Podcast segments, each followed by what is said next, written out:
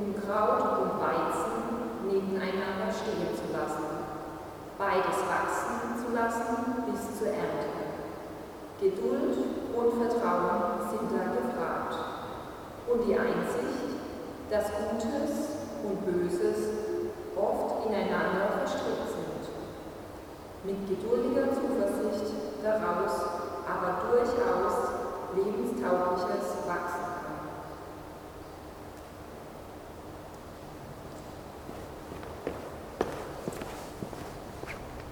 E a nós, Deus, desafia o vacina. Vacina deixa logo só vamos, minuto a vocês. Vacina de né? uma meia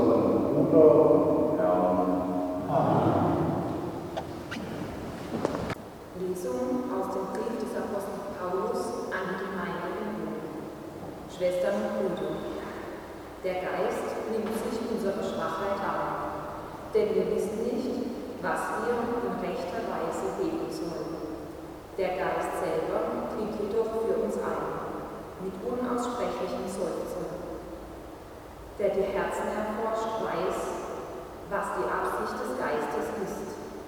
Denn er tritt so, wie Gott es will, für die Heiligen ein. Wort des lebendigen Gottes. Amen.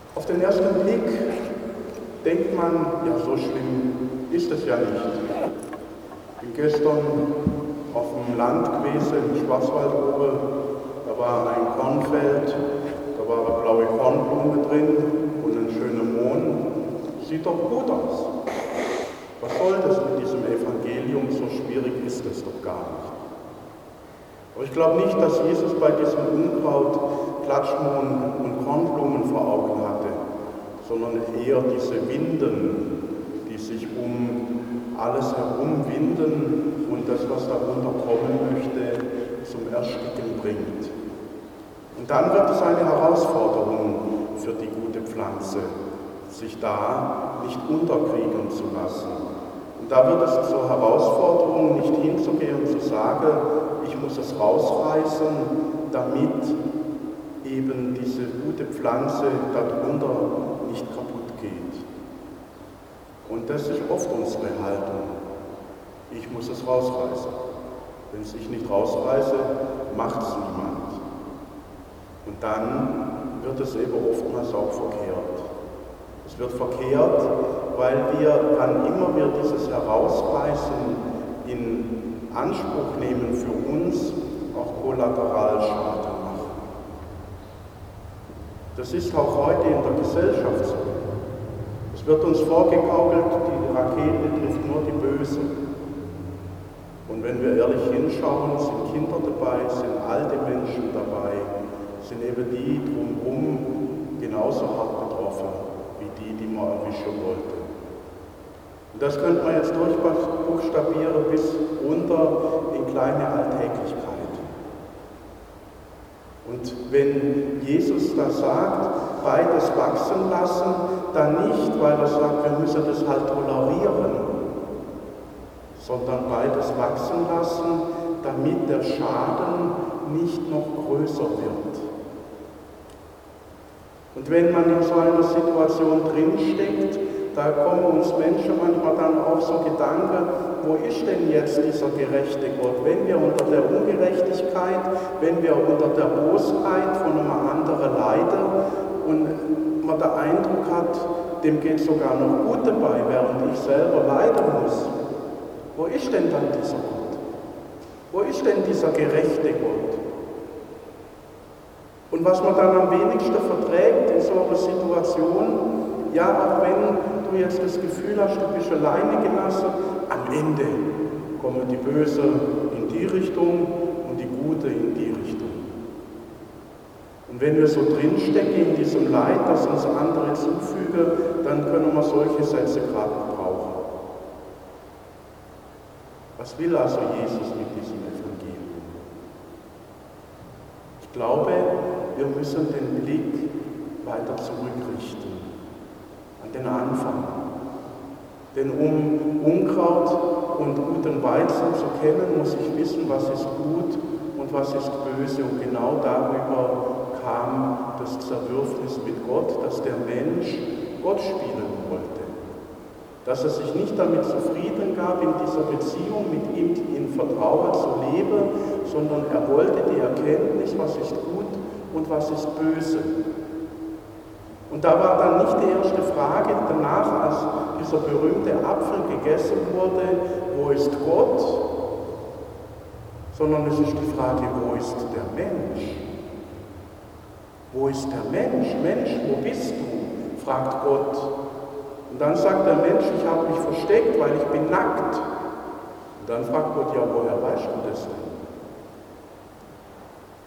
Weil er die Erkenntnis hat, gut und böse, nackt, angezogen und alles, was damit kam. Wenn wir es von dieser Seite her betrachten, dann geht es darum, wo ist der Mensch in all dem, was an Unrecht, an Not durch Bosheit über andere gebracht wird. Denn dieser Mensch war ursprünglich gut geschaffen, so lesen wir es nicht nur beim Himmel, bei der Erde, beim Licht, beim Dunkel, sondern auch beim Menschen, sagt Gott, es ist alles gut und der nächste Tag kommt. Und um dieses Gutsein vor Gott, um diese Haltung geht es, wenn Jesus sagt, reißt das Unkraut nicht heraus, denn ihr könntet auch das Gute damit herausreißen. Durch diese Entscheidung, dass wir wissen, was gut und böse ist, mussten wir oder nehmen wir auch das Leid in Kauf. Das ist untrennbar miteinander verbunden. Und die Antwort Gottes auf diese Geschichte, dass durch unser Erkennen wollen das Leid in die Welt hereinkommt, weil es plötzlich Gut und Böse gibt, die Antwort Gottes darauf ist, dass er selber dieses Unrecht, dieses Böse erträgt und durchträgt bis ans Kreuz. Und dass wir mit der Taufe die Zusage haben, nicht, dass wir ein schönes Leben haben, wo es uns nur noch gut geht, wo wir nur noch schöne Erfahrungen machen, sondern dass wir durch das Kreuz und durch unsere Taufe von Gott her die Zusage haben, auch wenn du Unrecht und Leid erfährst, auch wenn dir von anderen Menschen Böses angetan wird. Du bist in diesem Moment nicht allein, sondern ich, dein Gott, bin mit dir. Ich habe dieses Leid selber erfahren und ich bin an deiner Seite und gemeinsam können wir durch dieses Leid hindurch in diese Beziehung zu Gott zurückkehren. Und ihr spürt, das hat nichts damit zu tun, dass man einfach Dinge toleriert, sondern es hat damit zu tun, dass wir mit Jesus zusammen durchstehen. Dass wir für das einstehen, was uns durch das Evangelium an Gerechtigkeit, an Liebe, Hoffnung zugesprochen wird, auch dann, wenn das Böse uns entgegensteht. Und somit wird klar, Christsein beinhaltet immer auch die Möglichkeit, dass man dasselbe Unrecht, dasselbe Leid erfährt wie dieser Jesus, der uns vorangegangen ist. Christsein beinhaltet aber auch, dass tatsächlich, wenn wir diesen Weg mit Jesus durchgehen, auch bei uns am Ende die Auferstehung steht, dieses neue Leben, in dem wir ohne Grenzen, uneingeschränkt in der Liebe Gottes für die Ewigkeit sind.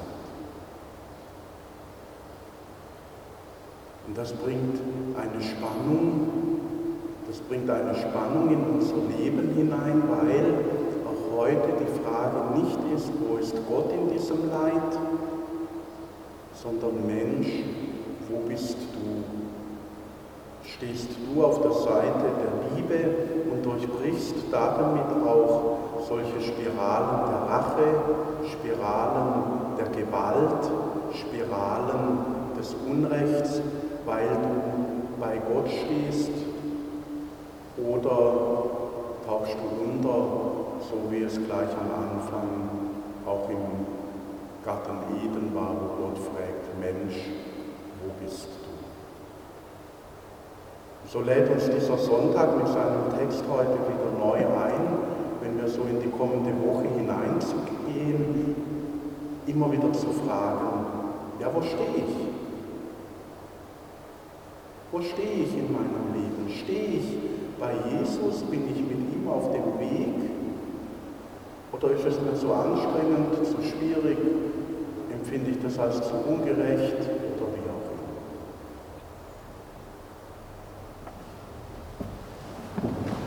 Glaube an Gott, den Vater, den Heiligen, den Schöpfer des Himmels und der Erde, und an Jesus Christus, seinen Eingeborenen Sohn, unser Herrn, empfangen durch den Heiligen Geist, geboren von der Jungfrau Maria, gelitten unter Pontius Pilatus, gekreuzigt, gestorben und begraben, hinabgestiegen in das Reich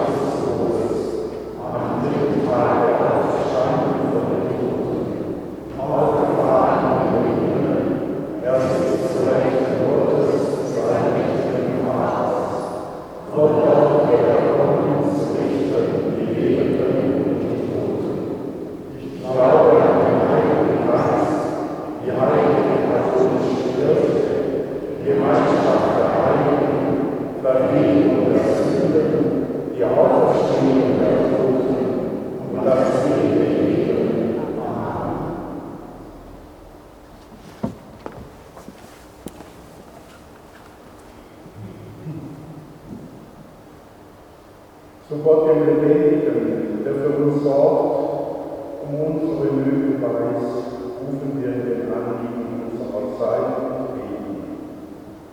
Wir beten für unsere Erde und für alle Völker, um Frieden, Gerechtigkeit und Freiheit, um ein Leben ohne Angst vor Krieg, Terror und Katastrophen.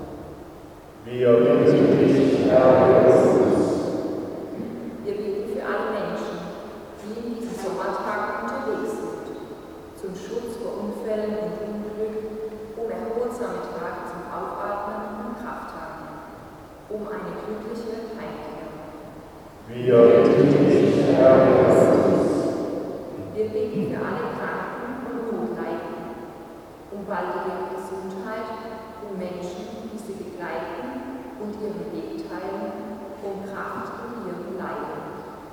Wir bitten dich, Herr, Wir beten für unsere Toten und für alle Verstorbenen, um das ewige Leben in deinem Reich und um Trost für alle, die uns trauern. Wir bitten dich, Herr Wir beten in der Stille für unsere eigenen Anliegen.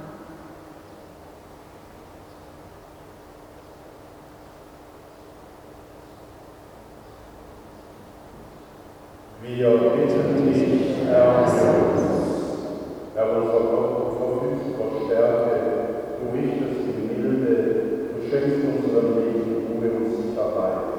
Wir danken dir,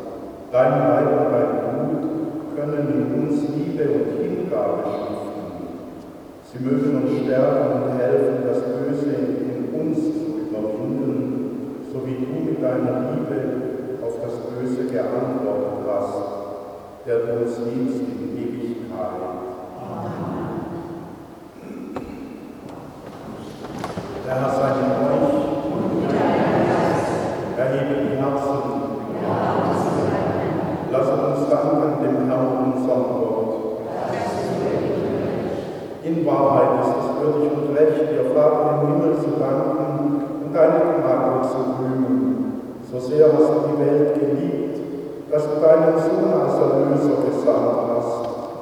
Er ist uns Menschen gleich geworden in allem außer der Sünde damit du in uns lieben kannst, was du in deinem eigenen Sohn geliebt hast. Durch den Ungehorsam der Sünde haben wir deinen Bund gebrochen. Durch den Gehorsam deines Sohnes hast du ihn erneuert. Darum preisen wir das Werk deiner Liebe und vereinen uns mit dem Hören der Engel zum Hochgesang von deiner göttlichen Herrlichkeit.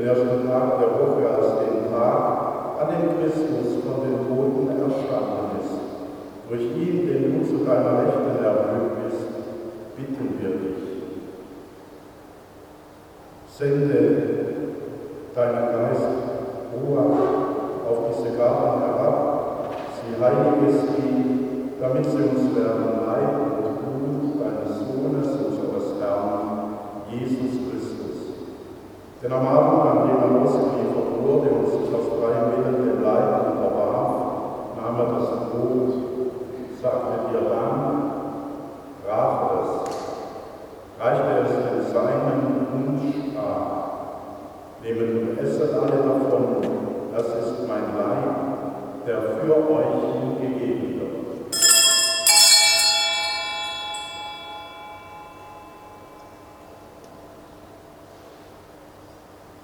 Ebenso nahm er nach dem Mal den Kelch, dankte wiederum, reichte ihm den Seinen und sprach.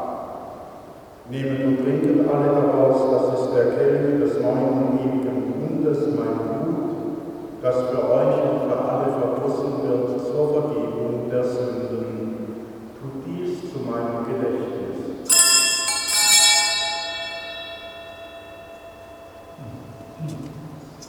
Geheimnis des Glaubens, dein Tod.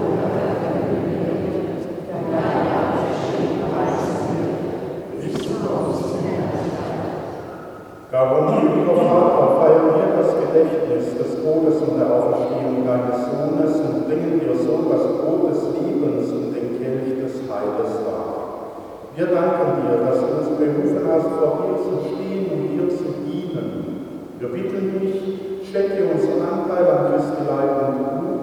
lass uns eins werden durch Gedenke deiner Kirche auf der ganzen Erde und vollende dein Volk in der Liebe. Wir beten vereint mit dem Bischof von Rom, Papst Franziskus, unserem Bischof Stephan und allen Bischöfen, unseren Priestern und Diakonen, mit allen Frauen und Männern, die haupt- oder ehrenamtlich zu einem Dienst in deiner Kirche bestellt sind. Mit den Ordens- und Eheleuten, den Eltern, Alleinerziehenden und allen, die einen erzieherischen Beruf ausüben. Mit jenen, die als Single, getrennt oder verwitwet in unserer Mitte leben. Mit den Brüdern und Schwestern und den Vereinen unserer Kirchengemeinde und unserer Partnergemeinde Gedenke unserer Brüder und Schwestern, die entschlafen sind, in der Hoffnung, dass sie auferstehen. Nimm sie und alle, die in deiner Gnade aus dieser Welt geschieden sind, in dein Reich auf, wo sie dich schauen von Angesicht zu Angesicht. Vater, erbarme dich über uns alle, damit uns das ewige Leben zuteil wird, in der Gemeinschaft mit der seligen Jungfrau Gottesmutter Maria, mit deinen Aposteln, mit allen, die bei dir Gnade gefunden haben von Anbeginn der Welt, dass wir dich loben und preisen durch deinen Sohn, Jesus Christus.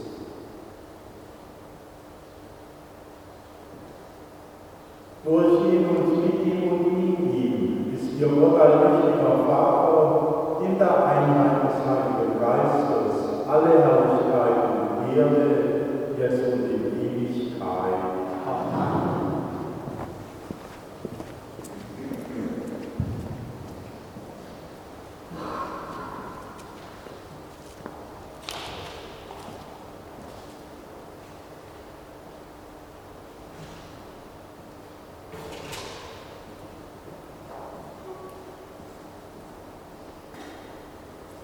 Wir haben den Geist empfangen, indem wir rufen, aber Vater, und lass uns voll Vertrauen lieben.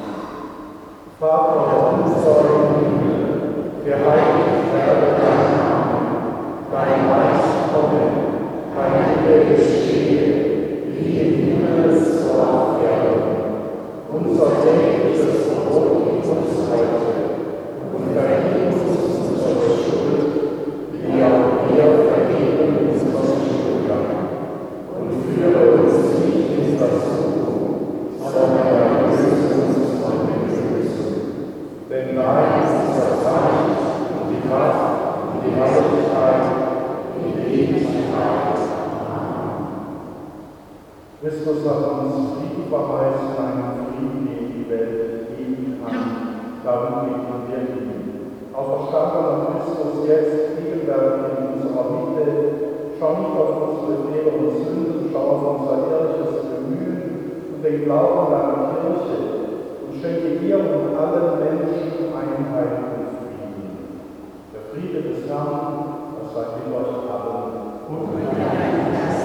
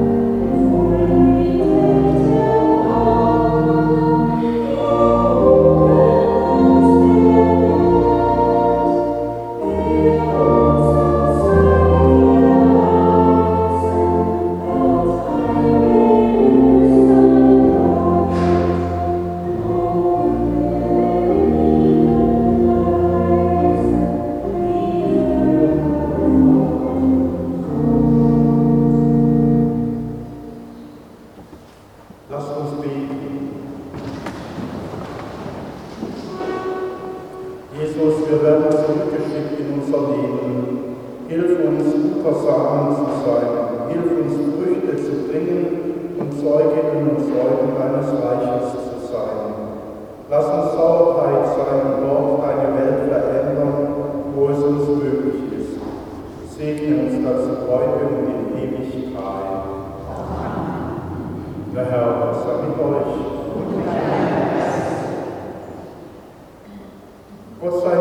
An diesem ersten Tag der Woche, dass wir gespannt und erwartungsvoll von dem entgegenblicken, was die Woche von uns abverlangt und was Gott uns schenken will.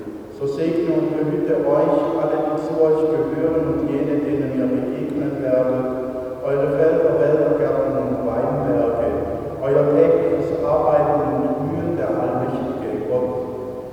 Er bewahre euch vor jeglichem Unheil und schenke euch gedeihliches Wetter und ein Herz, das bereit ist, die Ernte, die ihr einbringen werdet, mit jenen zu teilen, die eurer bedürfen. Das gewähre der Vater und der Sohn und der Heilige Geist. Amen. Ja, ich wünsche euch einen schönen Sonntag und viel Kraft für die kommende Woche. Ich weiß, es ist kompliziert, über sechs Jahre sagt euch der Vater am Bergtag, macht eine Doppelreihe, wenn er alleine steht und die Kommunion ausleiht. Und jetzt auf einmal durft er keine Doppelreihe mehr machen.